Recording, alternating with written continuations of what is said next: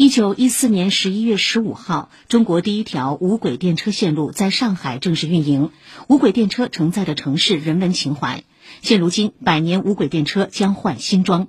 经反复比选，上海市道路运输管理局昨天公布了四组初步形成的人文车辆造型设计方案。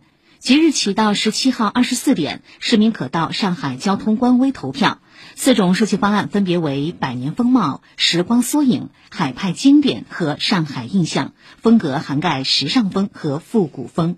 以上由记者王迪杰报道。